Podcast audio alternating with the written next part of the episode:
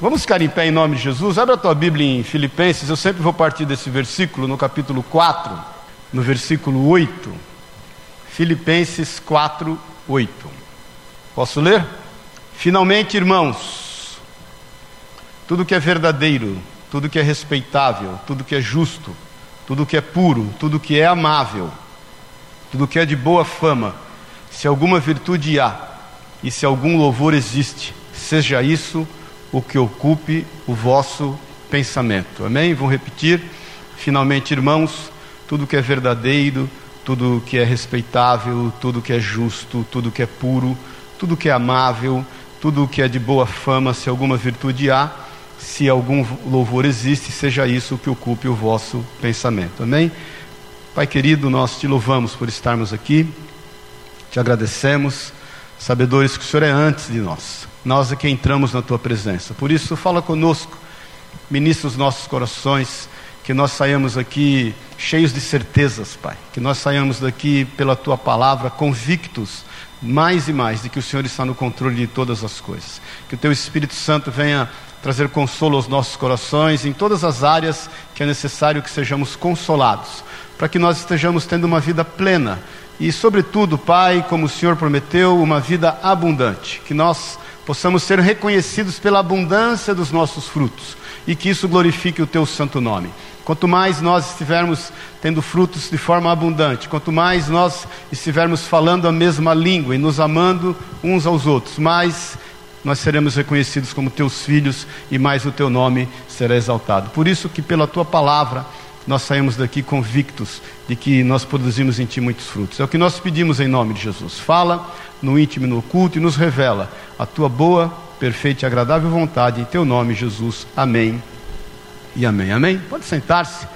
É, o que pensar acerca da morte, né? Quando o apóstolo Paulo nos incentiva a ocupar a nossa mente com tudo o que é agradável, com todas as virtudes, com toda a boa fama, é, o quanto a gente pode se ocupar com as coisas boas. Uma oração que eu sempre faço constantemente, inclusive muito junto com a Sueli, nós oramos, Deus, nos faz enxergar o que de bom o Senhor tem feito. Porque se deixar por nós, irmãos, a gente vira muito circunstancial, a gente acaba enxergando tudo que de ruim está acontecendo, todas as coisas da forma é, que tem acontecido e nos tem assolado, e a gente se deixa levar pelas circunstâncias, quando na realidade Deus tem gestão e controle de todas as coisas. Agora, o que pensar acerca da morte? Que é algo que nenhum de nós aceita. Até porque, irmãos, nós não fomos concebidos para morrer. A morte nunca foi um projeto de Deus. Nós não, em hipótese alguma, vamos aceitar a morte. O problema é que nós queremos aceitá-la, nós queremos nos conformar com ela. Deus não nos chamou para nos conformarmos com a morte, tomar a forma de morte. Deus não nos formou para que haja morte em nós. A morte é uma intrusa, nós temos que defini-la como intrusa. Ela é decorrência do, da mãe de todas as catástrofes que nós falamos a semana passada, que foi a queda do homem. Abre a tua Bíblia, por favor, em Gênesis. No, vamos falar de princípios um pouco, eu gosto de princípios. Gênesis no capítulo 2, no versículo 17. O seu Luiz falou que a água é de hoje, viu irmãos? Semana passada, perguntei para ele, ele foi lá me mostrar aqui. Falei, seu Luiz, certeza, né? Gênesis 2, 17 diz assim: Mas da árvore do conhecimento do bem e do mal não comerás, porque no dia em que dela comerdes, certamente morrerás. Ponto. Não é que Deus colocou uma sentença, Deus colocou um aviso e determinou que isso acontecesse. Deus não errou no seu projeto, Deus não errou no seu planejamento quanto à formação do homem e, e, e de sua mulher e de Eva. Eles é que simplesmente resolveram caminhar sozinhos, eles que resolveram deixar Deus falando sozinho, eles que resolveram se precipitarem literalmente aquilo, toda vez que a gente caminha precipitadamente, a gente caminha para um precipício, né? E andarem segundo os seus próprios caminhos, e segundo a direção que estava neles. Então a morte invadiu o mundo. Ela entrou como uma intrusa. Em Romanos, abre por favor no capítulo 6. Como definir essa questão da morte para nós entendermos que Deus não a planejou Antes, pelo contrário, ele trouxe uma solução em relação a isso. E lembra-se disso que eu falei a semana passada, que Deus não está na catástrofe, Deus está na solução delas. E te lembrei com muita clareza que o nosso papel em meio a tudo que tem acontecido no mundo é ser solução para aquilo que está acontecendo. Então, catástrofes vão acontecer, mas Deus quer, através da nossa vida, trazer solução. Nós não fomos chamados para fugir da catástrofe, nós somos chamados para encará-la e trazer a solução daquilo que ela tem gerado. Então o Senhor entende que a morte se intrometeu, ele, ele sabe o que, da forma que ela foi gerada, no versículo 23 de Romanos 6, diz assim: Porque o salário do pecado é a morte, mas o dom gratuito de Deus é a vida eterna em Cristo Jesus, nosso Senhor. Então, se tem uma coisa que todos vamos enfrentar, a não ser os que serão arrebatados, e eu continuo crendo que nós somos a geração do arrebatamento, não podemos dizer quando, mas eu continuo crendo que a gente é a geração do arrebatamento, mas se não formos arrebatados, nós vamos enfrentar essa morte. O Salmo 23 é a trajetória da vida de um cristão quando passando, ainda que passando pelo vale da sombra da morte, ele não temerá mal algum, porque a vara e o cajado do Senhor o consola, e ele passando por esse vale, o Senhor colocará diante dele uma mesa diante dos seus inimigos. A Bíblia diz que a última, o último inimigo a ser vencido é a morte. Eclesiastes no capítulo 12, vamos ver lá. Eclesiastes 12, quando ele vai falando acerca da velhice, Salomão vai declarando o que é a vida de um homem, tudo o que ele vai passando, e no final da sua vida, no versículo 7, ele diz que e o pó e ao pó volte à terra, como era, e o espírito volte a Deus que o deu. Qual é o destino dos mortos? É estar diante de Deus. Há uma vertente teológica que defende que o homem dorme. Pega uma série de versículos que fala exatamente a palavra de, de do homem estar dormindo, eh, descansando através do sono, e que o homem, então, a partir do momento da morte, ele dorme até o cumprimento de todas as coisas. Eu não creio assim. Eu não creio, irmãos, porque a Bíblia diz que Deus instituiu o sono para descanso do corpo e da alma. E vamos falar a verdade, sono bom é aquele que você sonha, não é isso? Que se acorda, até cientificamente comprovado que é o sono REM, é quando você sonha, é porque você dormiu profundamente. Eu, eu não creio que quando o homem morre, ele vai para um sono profundo a ponto de ficar sonhando com o quê? Eu não creio que Deus, quando o espírito volta para Deus, Deus tem lá um armazém, um almoxarifado, ou sei lá quantas prateleiras para guardar o espírito nosso até que cumpra todas as coisas. Eu creio que quando nós morremos, nós definitivamente estamos diante do Senhor ou não. A Bíblia fala de duas ressurreições. A Bíblia fala da primeira ressurreição, que é quando do arrebatamento.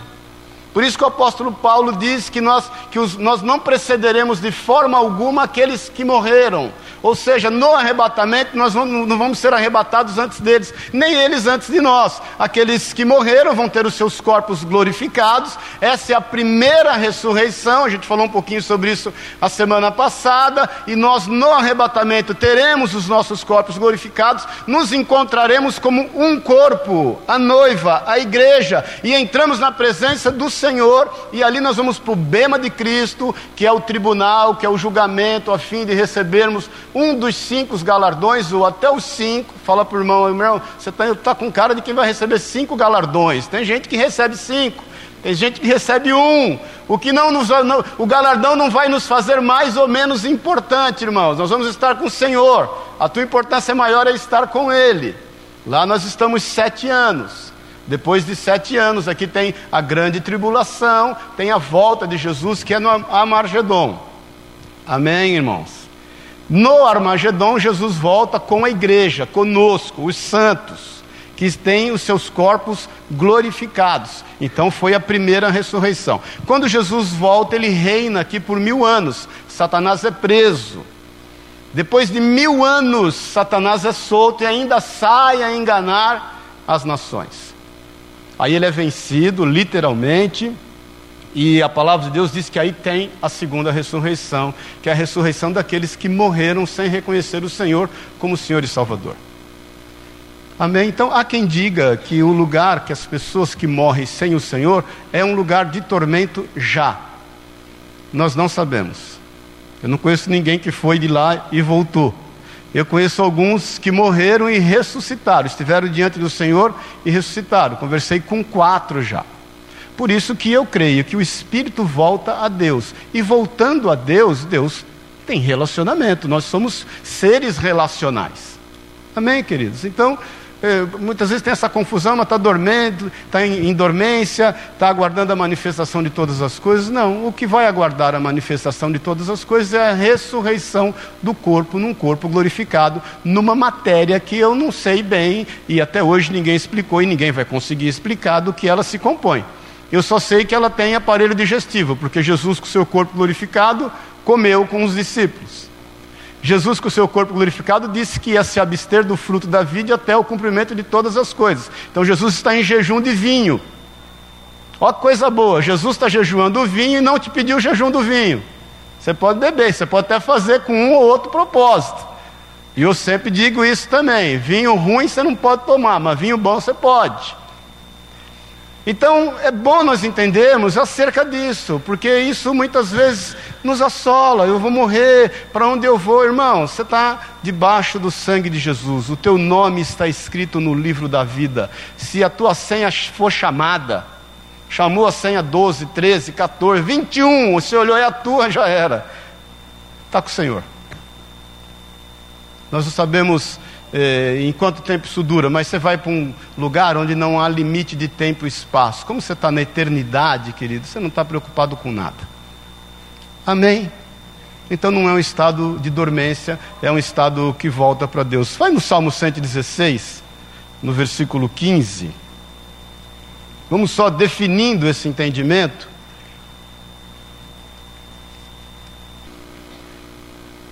Cento dezesseis, quinze diz assim: Preciosa é aos olhos do Senhor a morte dos seus santos.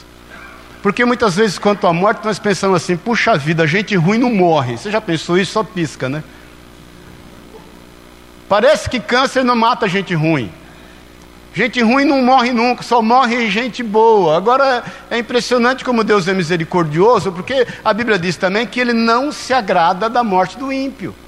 O que nos leva a entender que aquele que morre distante totalmente do Senhor, aquele que não eh, entendeu sobre graça e recebeu Jesus como Senhor e Salvador da sua vida, aquele que quis proporcionar salvação a si mesmo, ou que levou uma vida totalmente desmedida, desregrada, a ponto de não controlar o seu ímpeto, de viver de uma forma literalmente animalesca, é, Deus não se agrada da morte dele e nos dá a entender que ele está então numa situação que não é boa. O Senhor não quer ver a sua criação padecendo, seja lá o que for, mas por outro lado, ele se agrada da morte dos santos, da morte dos justos.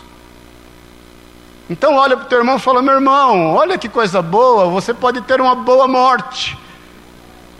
Paz do Senhor, porque todo mundo quer ver a Deus, mas ninguém quer morrer também, né, irmão? Agora, nós não aceitamos isso. Quantas vezes nós temos, tivemos entes queridos e que estavam sofrendo no leito de cama e que estavam totalmente desenganados pela medicina e que estavam padecendo dores horríveis e que nós entendemos de forma racional que o melhor que poderia acontecer para ela, para essa pessoa, é morrer e quando nós temos a notícia da morte a gente desmonta. Nós não queremos. Por mais que a gente saiba que Deus se agrada da morte de um justo, a gente não aceita. O apóstolo Paulo fala em Filipenses que, em relação à morte, para ele, o morrer é lucro, o viver é Cristo, mas quem é que aceita? E é isso que eu quero que a gente aprofunde um pouco, irmãos, porque todos nós aqui tivemos momentos de luto, todos nós aqui sofremos isso, todos nós Padecemos com essa, essa, esse pensamento que nos persegue, e se fulano morrer, e se ciclano morrer, e se trajando morrer, toda hora nós somos acometidos por isso, e nós sofremos precipitadamente, a gente padece disso antecipadamente, a gente viaja eh, nos nossos pensamentos em relação a isso. Agora, entenda definitivamente que você nunca vai aceitar a morte.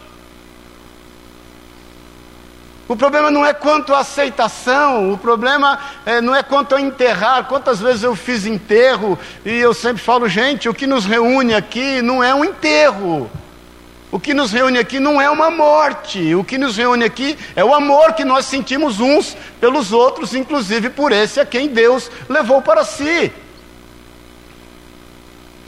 Então nós temos que parar de brigar quanto a aceitar e quanto a nos conformar com a morte. Só tem uma forma de você encarar a morte de alguém que você ama: é se conformar, tomar a forma da vida, é saber que aquele que não está mais conosco está para o Senhor, porque o Senhor que deu ele a vida e o Senhor que tomou dele a vida. É como se nós tivéssemos uma joia preciosa que um dia, para ir a uma festa, nós tomamos posse dela sem que ela fosse nossa. Nós fomos lá e alugamos essa joia, nós fizemos bom uso dessa joia, nós desfilamos com essa joia, nós recebemos elogios por causa dessa joia, nós sentimos orgulho dessa joia, nós tivemos prazer em estar com essa joia, mas um dia nós tivemos que devolvê-la a quem de direito. Então nada nos foi tirado, querido, tudo nos foi permitido. E a nossa alegria diz respeito ao tempo que nós temos passado junto. Eu nunca vi ninguém no leito de morte reclamar dos bens que ele não conseguiu. Mas eu vi gente no leito de morte reclamar do quanto ele efetivamente não desfrutou da companhia das pessoas que ele amava. Eu duvido que alguém aqui tenha ido no enterro e tenha olhado para o defunto e falado: rapaz, que corte, que terno, hein? Que terno bonito. É Ricardo Almeida? Que corte de terno, que tecido. Que você não repara. Ninguém repara. Nós, a gente é tão ruim, irmãos, de processos, que a gente quer que as pessoas tenham uma boa impressão com relação ao caixão que aquela pessoa está. Olha que caixão bonito. Olha, vamos, um, vamos comprar um caixão bom. Quantas vezes eu acompanhei famílias e as famílias se preocupando quanto ao caixão que não dá para o defunto, e o defunto. Então, definitivamente, nós temos que entender que o, o bom da vida tem que ser aproveitado e aproveitado agora. Que a morte não é algo que nós temos que investir tempo em pensar. Você pode ter certeza ela vai chegar. E ela vai chegar não só a nós, mas a pessoas que nós amamos muito. E que nós nunca vamos aceitar e que a melhor forma de nós sermos conformados é nos conformarmos com a vida, e essa vida é a vida eterna.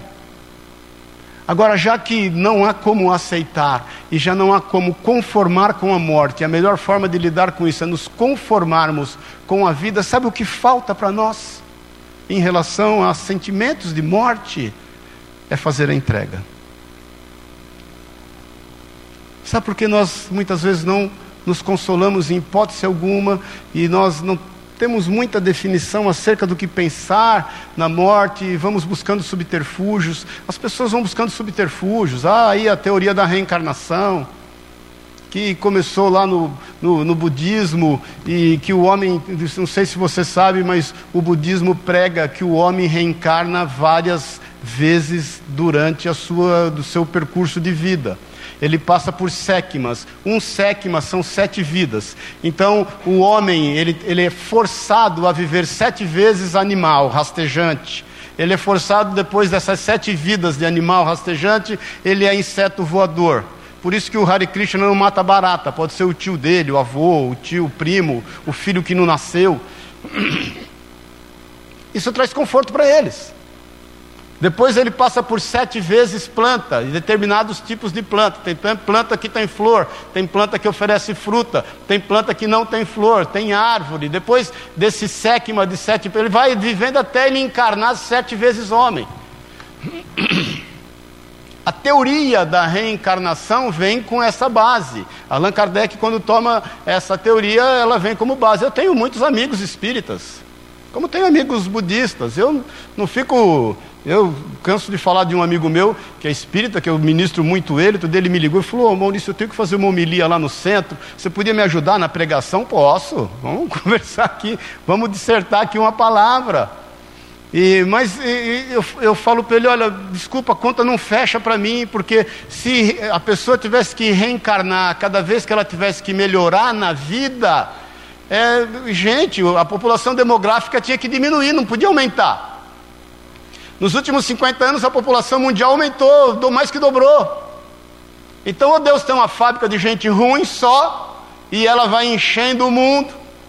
Então não, a conta não fecha. Outra coisa é quanto às reencarnações, sejam elas quais forem, nós no mínimo deveríamos nos lembrar o mal que fizemos, porque nós estamos pagando ele. É como você chegar em casa, mirar o teu filho, dar um tapa na orelha dele e ele perguntar para você: Ué, por que você me bateu? Não interessa, você merece, você, você fez alguma coisa errada. Não importa o que. Agora, Deus nos chamou para discutir isso? Não, queridos. Eu acho absurdo que a gente não consiga entender da nossa individualidade, porque se só reencarnar resolvesse o problema, aí ficou fácil, né? Vamos viver aqui dissolutamente, porque nós vamos reencarnar mesmo, e eu também não vou nem lembrar quem eu era, Deus vai apagar a minha memória, a minha individualidade da face da terra, eu vou encarnar como outro. A gente já é facinho da gente querer andar disfarçado para ninguém ver os nossos erros, se esconder atrás da reencarnação, então ficou fácil demais. Então nós temos que aceitar a vida naquilo que Deus nos, nos proporcionou a vivê-la e fazer dela, porque nós não vamos ter outra chance. Amém, querido? Nós vamos ter outro, esse negócio de vai consertar, vai, vai, aquilo que o homem plantar, isso também ele vai ceifar, ele vai colher. O apóstolo Paulo fala que este corpo é como uma semente, que quando semeado ele vai dar então a verdadeira árvore, porque a, a, a semente difere da, da frondosidade, da, da árvore frondosa quando ela vier. Então, nos é esperado uma vida abundante nesta terra e uma vida gloriosa para sempre. Agora, quanto aos que morreram e quanto às dificuldades que nós vamos passar em relação a enfrentar isso muito próximo de nós, o que tem que ser feito é uma entrega. Quando Jesus sabe da enfermidade de Lázaro, e ele fala: Lázaro está dormindo, lembra-se disso? E os discípulos não atinam muito, ele fala o seguinte: Lázaro morreu, vamos até lá. As irmãs elas tinham lutado contra a aceitação da morte de Lázaro. Eles tinham mandado chamar Jesus. Quando Jesus chega, Maria, é Marta, que primeiro vai ver Jesus, fala: Senhor, se o Senhor estivesse aqui, isso não teria acontecido.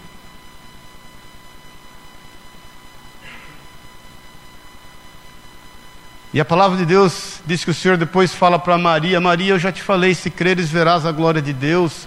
E ele levanta Maria do seu choro e fala: Me leve até onde ele está.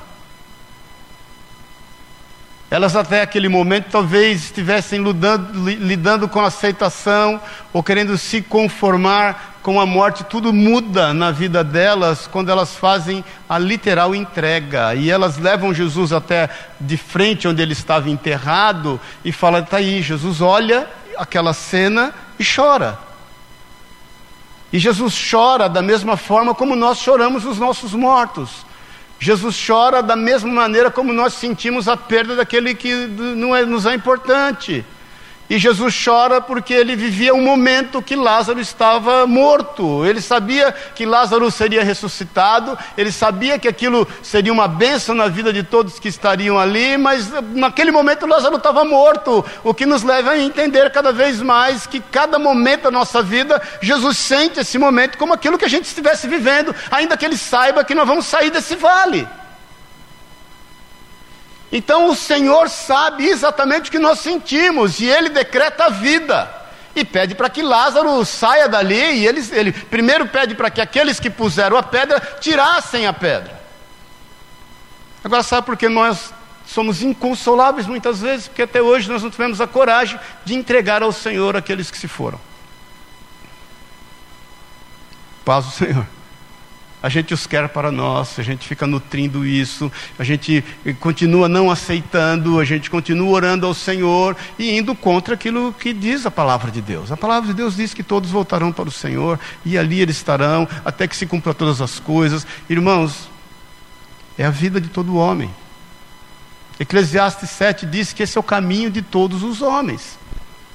Todos vamos passar por isso, a não ser que sejamos arrebatados. Agora, o desafio nosso, sabe qual é? É fazer a entrega. Então, o que pensar acerca da morte quando nos assola é, é aquilo que foi determinado que acontecesse. Agora, o que fazer enquanto a isso? Entregar. Porque quando você entrega, você dá lugar ao cumprimento da palavra de Deus. Vai em João no capítulo 14. O 14 em diante de João são os últimos momentos da vida de Jesus.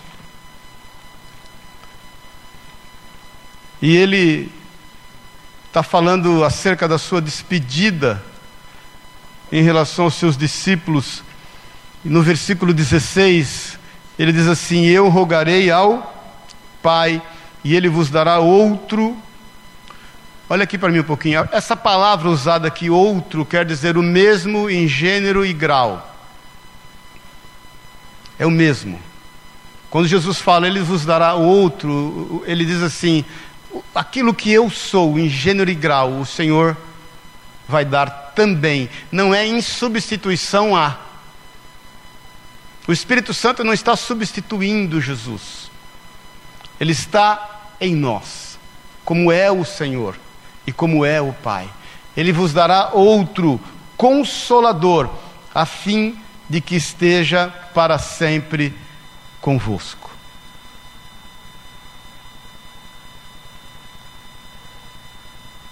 Eu quero te perguntar aonde estão os nossos mortos.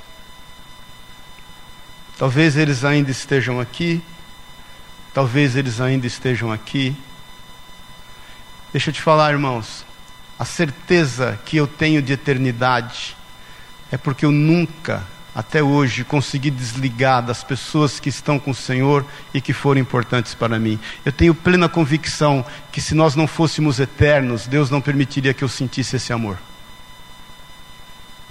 Eu me lembro quando faleceu meu pai, em 2002, que foi algo marcante na minha vida. Eu, eu, eu pegava, eu fui, eu, eu herdei dos, do meu pai as ferramentas, que umas ferramentas que ele tinha. Meu pai gostava de ferramenta e eu fui para o meu quartinho lá onde eu guardava minhas ferramentas lá em casa, em Pouso Alegre. E eu pegava as ferramentas e ficava cheirando. E eu não aceitava.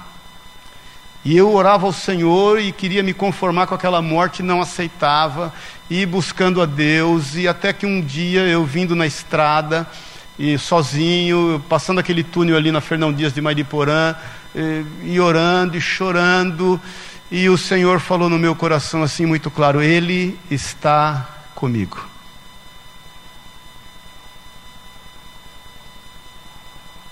Quando o Senhor fala aquilo, eu fiz uma entrega. E eu pude entregar a quem de direito.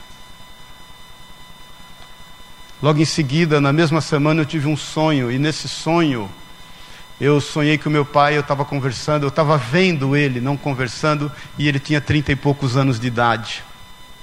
E aí eu comecei a entender no meu coração, Senhor, no céu todo mundo tem 30 anos. Foi muito pessoal comigo. Depois saiu um filme chama O Céu é de Verdade. Não sei se vocês viram esse filme, eu sempre faço menção dele. Saiu uns 4, 5 anos atrás e eu fui um dia viajando com a Sueli e vi no voo esse filme. Eu vi no voo o filme, alguém viu? Quem se lembra desse filme? Eu até passei na igreja, lembra? Que a menina tem uma experiência, o menino tem uma experiência de quase morte, e aí ele visita os céus e, e, e, e está com as pessoas, e aí, quando ele volta, o pai dele, um pastor intrigado quanto a isso, começa a mostrar fotos. Aí mostra fotos do, do, do, pai dele, que é o avô, né? Do menino, e o menino não reconhece, não reconhece. Ele dá uns cinco minutos no pai, o pai vai lá, pega a foto do avô quando tinha trinta e poucos anos. Mostra. Aí mostra o menino fala: É ele, eu tive com ele. Irmãos, a hora que eu vi esse filme, sabe o que é show? Eu, eu, eu dei um show no voo. Escândalo, eu comecei a chorar chorar, as pessoas olhavam para Sueli, o que você fez com ele?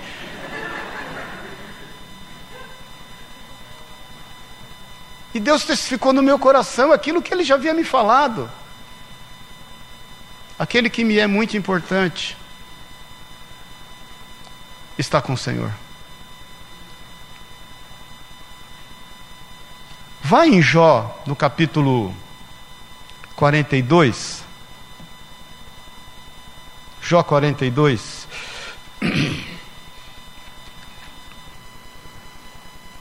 Você sabe que Deus mudou a sorte de Jó quando ele orava pelos amigos. É, no versículo 10 de Jó 42, nós estamos terminando já, viu irmãos? Mudou o Senhor a sorte de Jó, quando este orava pelos seus amigos. E o Senhor deu-lhe o dobro. Deu quanto? O dobro de tudo o que antes possuíra.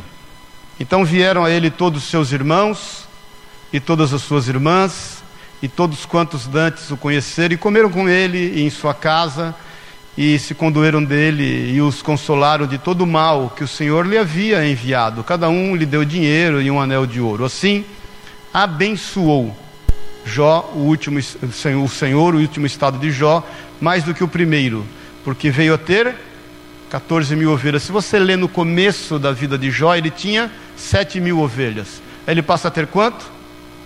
14 mil.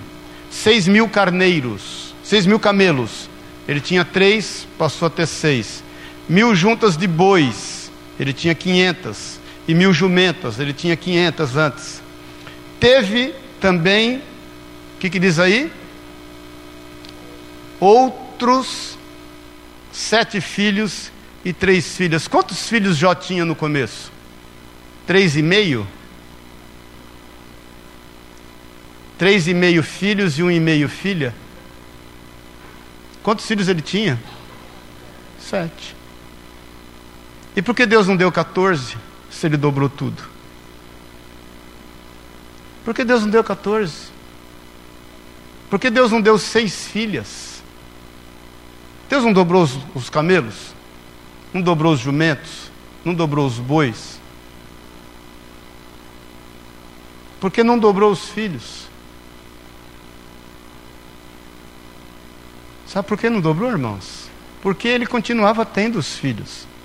Ele só não tinha posse deles.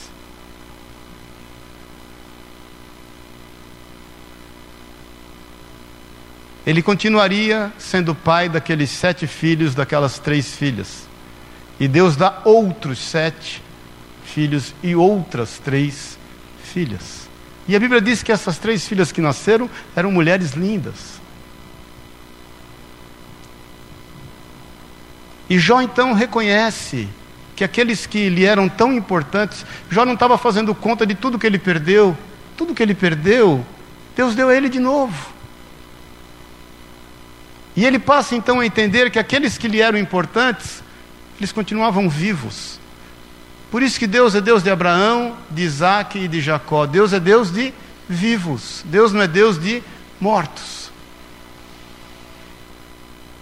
Então nós cremos em paternidade eterna. Se alguém aqui perdeu filho, ainda aqui na gestação, você pode ter certeza, essa criança está com o Senhor. Se alguém, alguém aqui teve eh, eh, essa inversão da ordem natural, né? Porque a ordem natural é que pais, é, filhos enterrem pais, mas se um dia essa catástrofe assolou a tua casa, a tua vida, você pode ter certeza, você é pai. Ontem a gente estava na praia, eu e a Sueli, eu fui tomar água de coco lá e conversando com. Tem um, um senhor lá na, na, na, Riviera, lá que ele adora conversar, né? E eu, eu também gosto de uma prosa. A gente ficou falando lá, e ele falou que ontem ia ser o anúncio da netinha dele.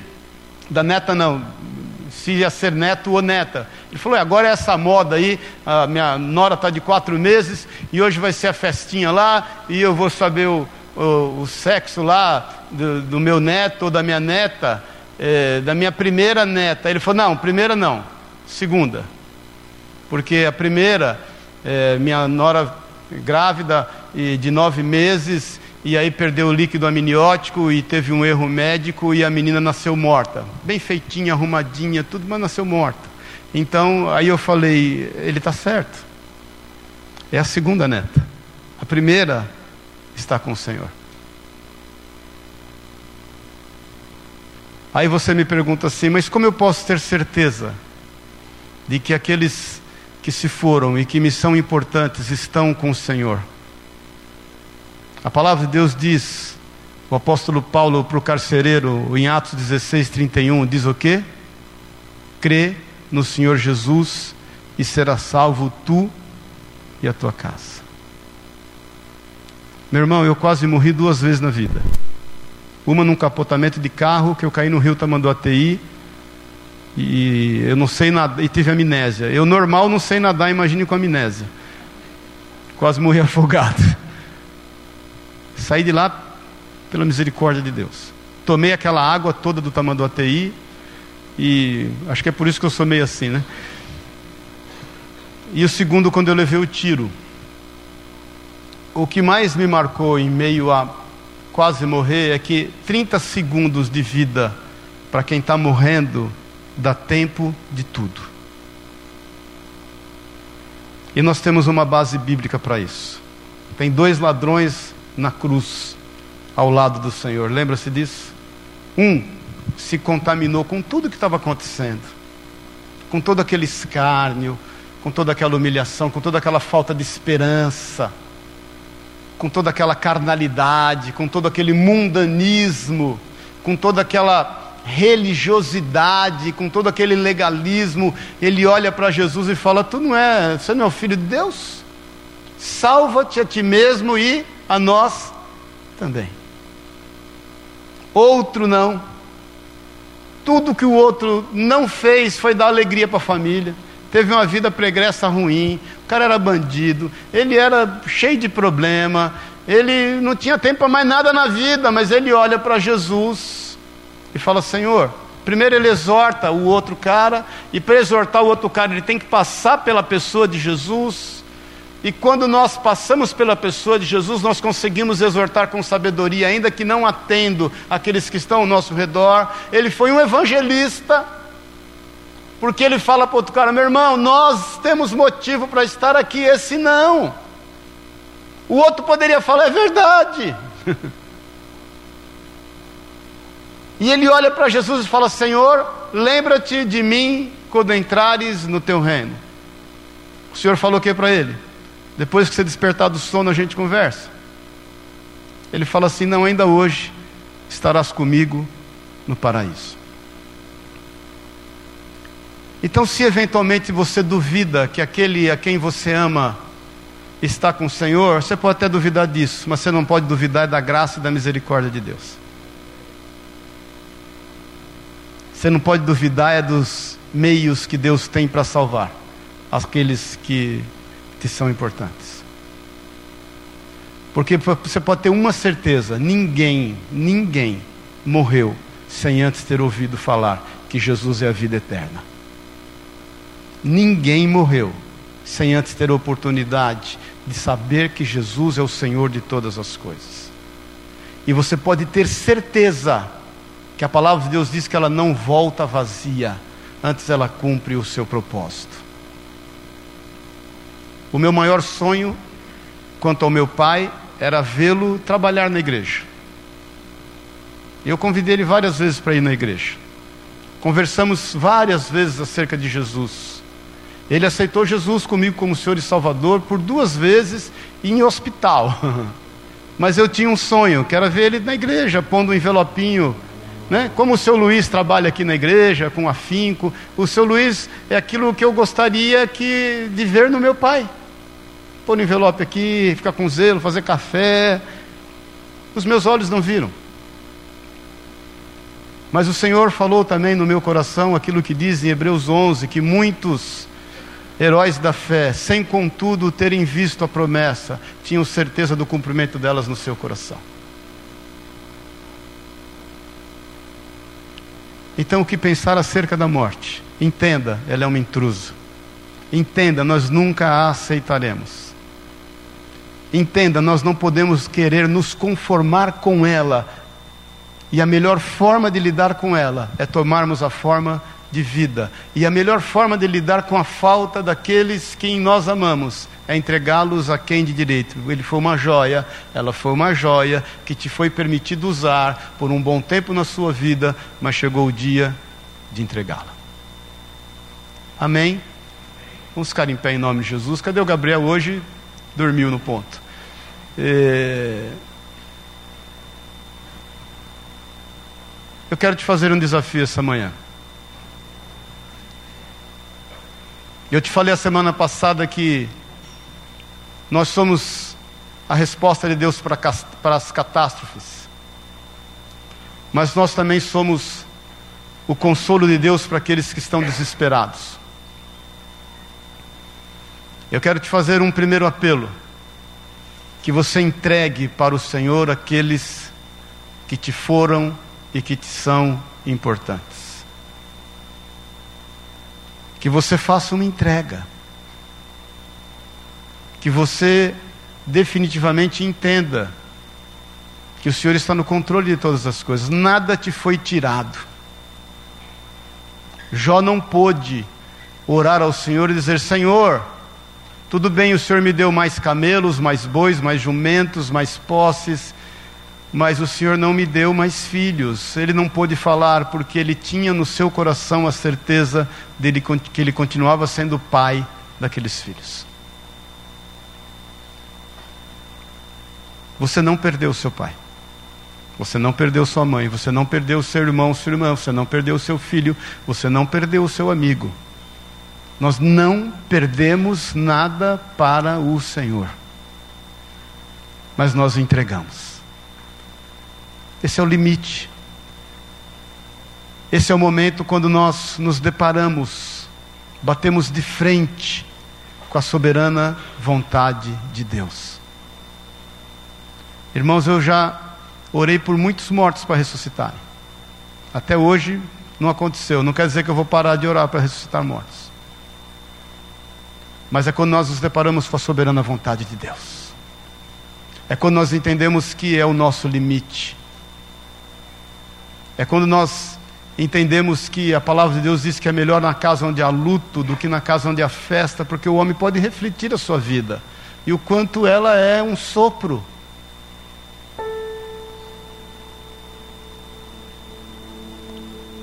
O segundo desafio que eu quero te fazer aqui essa manhã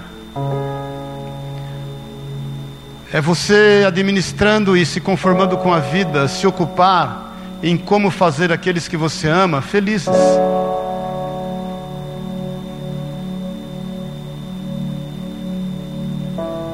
E te falo mais uma vez, acompanhei muitas pessoas e famílias.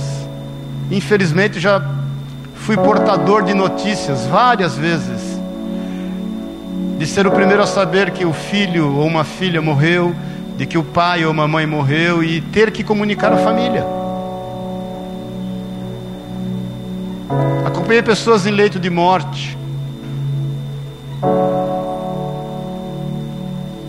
E o que mais elas queriam, sabe o que? Era um tempo a mais. Sabe para quê?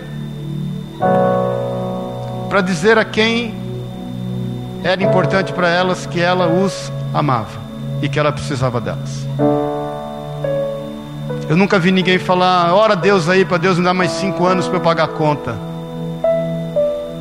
para encaminhar meus filhos.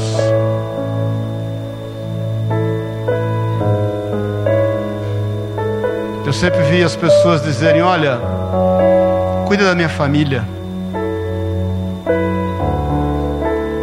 Cuida da minha família. Cuida da minha esposa.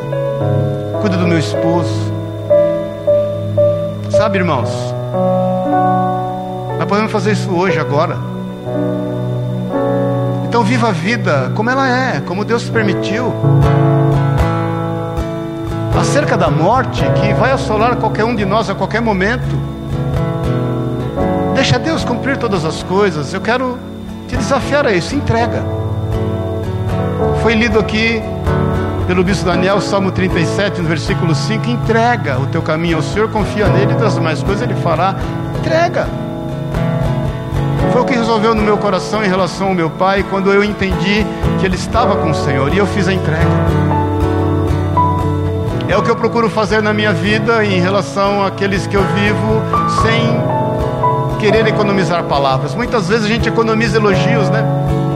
Eu tenho esse defeito ainda. A gente economiza elogios, a gente economiza sentimentos e faça da vida aquilo que deve ser feito.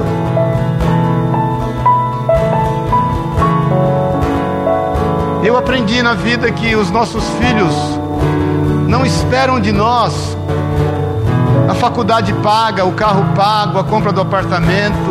Nossos filhos não esperam de nós, ainda que gostem disso. Eles não esperam de nós um dinheiro na conta. O que eles esperam de nós é nós. O que os nossos filhos querem de nós é nós. Então se entregue aos seus filhos. Se entregue aos seus pais. Irmãos, eu tive muito, muita coisa marcante. Eu me lembro que uma vez eu, eu fui chamado para orar por um pai de uma irmã da igreja na época, a Ivete. Ele tinha cirrose estado avançado, estava desenganado pelos médicos. E aí eu fui orar com ele e ele aceitou Jesus como meu Senhor e Salvador. Tive um tempo lá, passei o dia com ele lá em Campinas. Eu morava em Pouso Alegre. E aí ele contou a história dele para mim, que ele se tornou alcoólatra porque ele com 4, 5 anos de idade foi criado por duas tias no sul e as tias começaram a dar colherzinha de vinho para ele. Depois ele com 7, 8 anos de idade já tomava uma taça de vinho no almoço, na janta e depois eh, cachaça e aí ele tornou-se alcoólatra, casou, judiou da esposa, judiou dos filhos, mas assim, judiar de judiar mesmo. Ele já estava numa cadeira de rodas, a relação com a esposa já era estressante, a relação com os filhos pior ainda, os filhos já não falavam com ele, ele a gente conversou muito disso, e essa moça, irmã na igreja, é a única que queria se aproximar mais. Ele estava nessa cadeira, eu lembro, a mulher passava perto, levantava a mão, ele porque de certo ela já batia nele, porque ele deve ter batido tanto nela. Passou 15 dias, esse homem morreu. Aí eu fui lá fazer o enterro dele. Lembro que eu saí de Pouso Alegre um dia, 5 da manhã. Estava um, menos um que eu vi na temperatura. E fui lá fazer o enterro. Cheguei lá em Campinas, tinha três velórios. Eu tinha que achar. Como eu sou meio ruim para essas coisas, né? Fui procurar. Aí o primeiro velório que eu me deparei foi de uma criança natimorta. E eu olhei aquilo e e eu estava pensando, Deus, o que, que eu vou falar no enterro daquele homem? Porque deve ter nego estourando rojão lá, né? Dando salvas de alegria porque o homem morreu. E aí passei e vi aquela criança natimorta, o pai chorando muito, a mãe chorando muito, todo mundo. E aí eu pensei assim, puxa vida, agora é o caso, né? Não deu tempo nem de se apegar. Não deu tempo nem de conviver e essa criança já tão amada. Aí fui para o segundo, René. Cheguei no segundo, era um menino, 17 anos, morto com um tiro na testa, medido. Sabe quando mede? Foi bem no meio, um tiro. E aí estava lá o pessoalzinho, amigos, filhos revoltados, pais desesperados. E eu penso que tudo que aquele menino não deu também foi alegria para a família, porque ele era de uma gangue e numa briga de gangue mataram ele. Aí fui para o terceiro, que era o do, desse senhor, pensando assim: agora é o seguinte, rojão estourando. O filho que não falava com o pai queria entrar no caixão. Entrar. A outra filha se agarrou nos pés do caixão, não largava. A outra que me levou lá, que era da nossa igreja, queria deitar junto. A mulher que tanto apanhou desse marido e de certa forma bateu nele, se abraçou com o caixão e não queria largar. Porque a Bíblia diz que o amor é o vínculo da perfeição. Então nós não vamos pensar na morte, nós vamos pensar na vida eterna. E Deus não nos permitiria ter um amor que dura por toda eternidade se Ele não nos fizesse desfrutar disso. Então, olha aqui para mim um pouquinho. Que o Espírito Santo de Deus nos console e que Ele gere em nós a certeza de que haverá um dia em que estaremos todos juntos. Ele prometeu isso. E que Ele gere em nós a certeza de que Ele vai cumprir toda a Sua palavra. E que nós saiamos daqui sabendo que Deus é Deus de vivos e não de mortos. E que definitivamente, irmãos, olha aqui para mim um pouquinho, a gente pare de ficar imaginando o tipo de morte que nós vamos ter. Senhor, eu não quero morrer disso, Senhor, eu não quero morrer daquilo, Senhor, Deus me livre de morrer daquilo. Irmãos, nós temos que pensar no tipo de vida que nós vamos ter. Amém? Então ame quem está do seu lado. Dê a ele o seu melhor, mais do que dar aquilo que possa suprir a necessidade física e material dele. Não economize elogios, não economize amor, não economize afeto não economize abraço, não economize cheiro, porque tudo que a gente quer é sentir o cheiro de quem a gente ama. Cheira, não economize, e tenha plena convicção que quando nós entregamos tudo ao Senhor, Ele traz no lugar disso, ou no lugar de alguém, um grande consolo e traz consolo em dobro. Amém, irmãos? Então pense acerca da vida. Se conforme com aquilo que Deus tem para nós por toda eternidade. E saiba, Deus é Deus de vivos. Pregue esse evangelho, fale desse amor, cumpra o seu papel, não desista nunca. Há pessoas, pode ter certeza, que podem e devem enfrentar um tormento, e nós não podemos encarar isso de uma forma fria. Nós temos que pregar o Evangelho, porque você nem imagina a revolução que isso vai fazer naquela vida quando ele estiver prestes a morrer.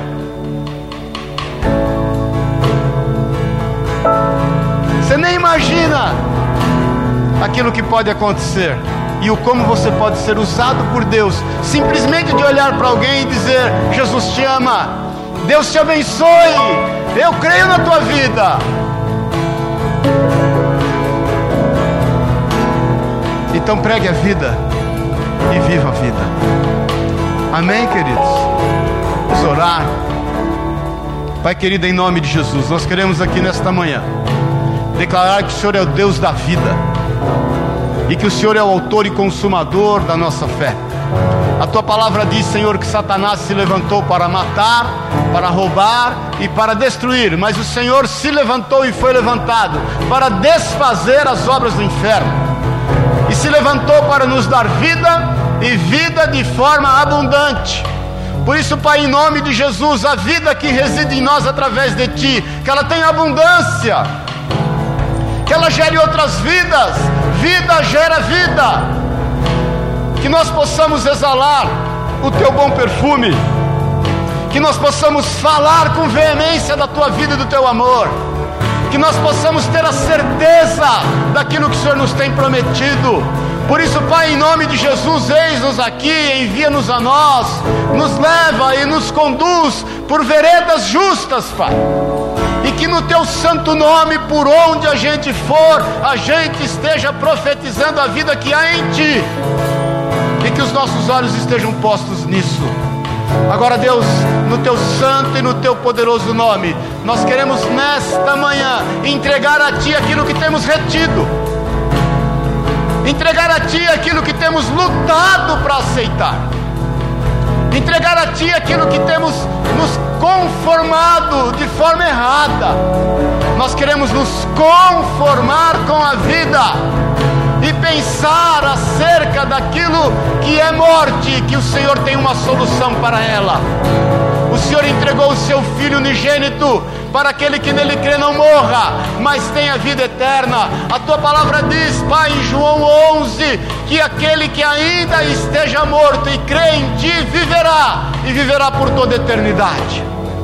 Por isso nós fazemos uma entrega esta manhã, na certeza de que o Senhor cumpre a tua palavra, e ela diz que quando crescemos em ti, nós e a nossa casa seríamos salvos. Por isso, em nome de Jesus, toma nas tuas mãos. Agora nos dá, Deus, a convicção de proclamarmos a tua palavra, de nos amarmos uns aos outros e de nos permitirmos sermos amados. É o que nós te pedimos, em nome e na autoridade de Jesus. Ainda no seu lugar, querido. Você que precisa fazer uma entrega hoje nas mãos do Senhor, de quem você ama e já não está mais contigo. Eu quero te pedir que você faça isso agora. Que você entregue junto os seus remorsos,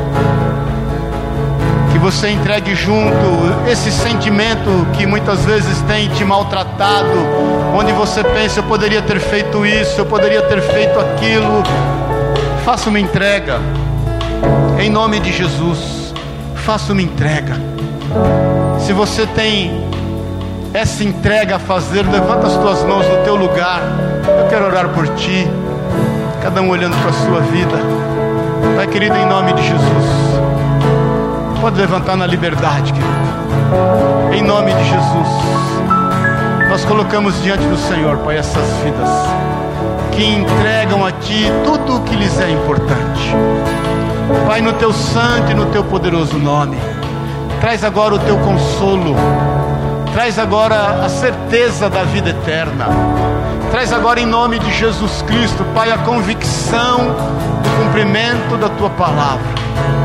E que no teu santo e no teu poderoso nome o Senhor venha a trazer a paz que excede todo entendimento.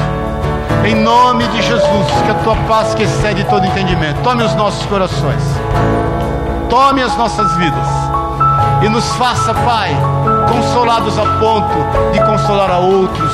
Como diz o apóstolo Paulo, que é na consolação que somos consolados, que nós consolamos a outros. Por isso, em nome de Jesus, que o teu consolo nos tome de uma tal maneira nesta manhã, que nós saiamos a consolar aqueles que estão inconsoláveis. É o que eu te peço, em nome e na autoridade de Jesus.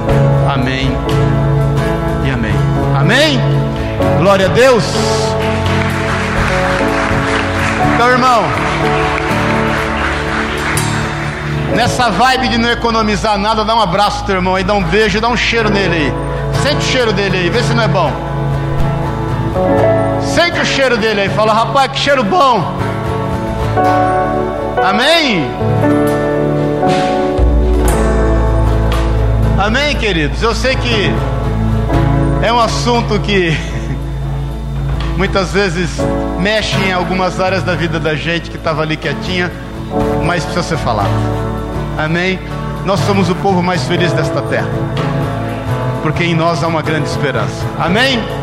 Que o amor de Deus, o Pai, a graça eterna de Jesus Cristo, nosso Senhor e Salvador, e que a unção, o poder, o consolo do Espírito de Deus te leve em paz. Vá em paz, vá na certeza de que o Senhor está trabalhando em nosso favor e que todas as coisas cooperam para o bem daqueles que o amam. Que Deus te abençoe e te guarde. Tenha uma semana de bênção e vitória, um final de mês de setembro fantástico e que o Senhor cumpra sobre ti toda a tua promessa, a sua promessa, em nome de Jesus. Amém